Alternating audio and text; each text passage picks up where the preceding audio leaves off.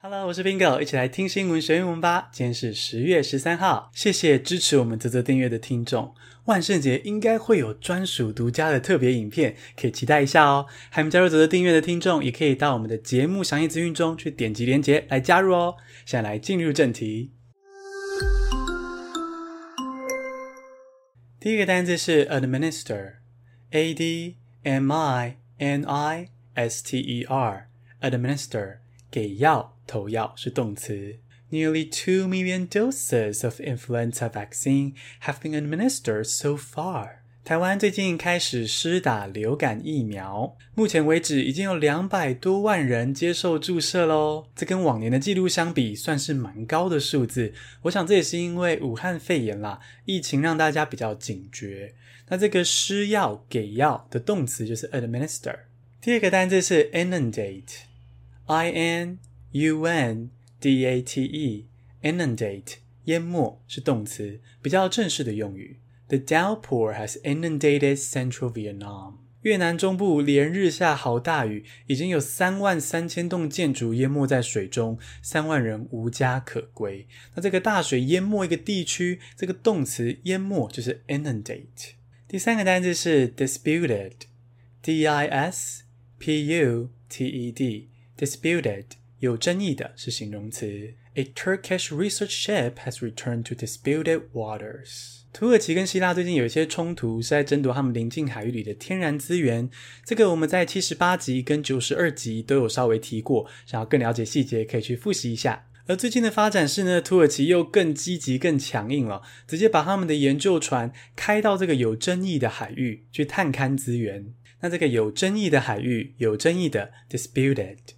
第四个单词是 turmoil，T U R M O Y L，turmoil，震荡、混乱是名词。Despite the turmoil, Australia and China remain close trading partners。中国跟澳洲最近哦政治冲突，彼此呛虾。我们来认识一下这两国之间过去几年的关系。基本上，中国跟澳洲的经济彼此之间互通有无，是非常密切的经济伙伴。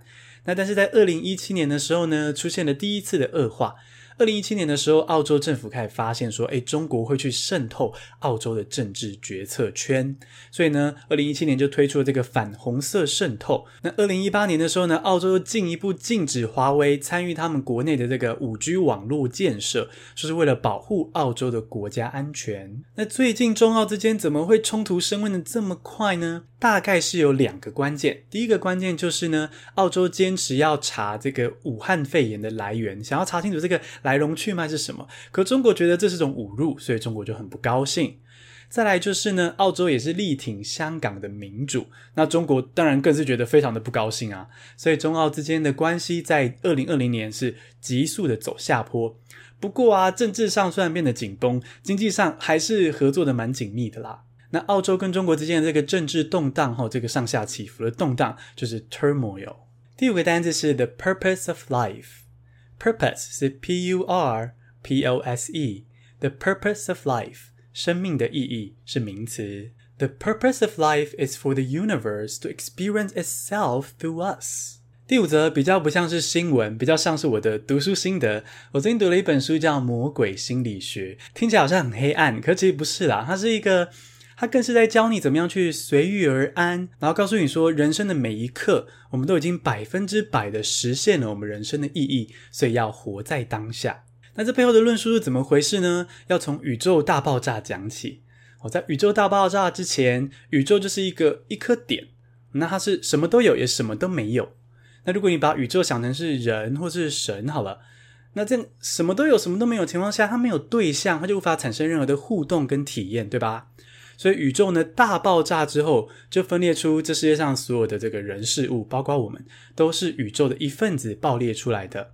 那分裂出来之后呢，就可以彼此互动，就可以产生无数的体验。而每个人的任务就是为这个宇宙创造体验。所以无论你现在感受的是喜怒哀乐，你都正在创造独一无二的体验，奉献给宇宙。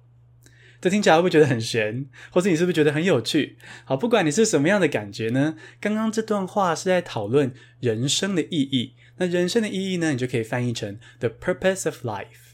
简单复习一下今天的单字：administer 投药，inundate 淹没 disputed 有争议的，turmoil 震荡混乱，the purpose of life 生命的意义。恭喜你，今天学了五个新单字，还听了五则国际大事。再次感谢已经加入泽泽订阅的听众。如果你也想要加入我们的泽泽订阅的话，节目详细资讯中就有连结喽，赶快去点击吧。谢谢收听，下次通勤见。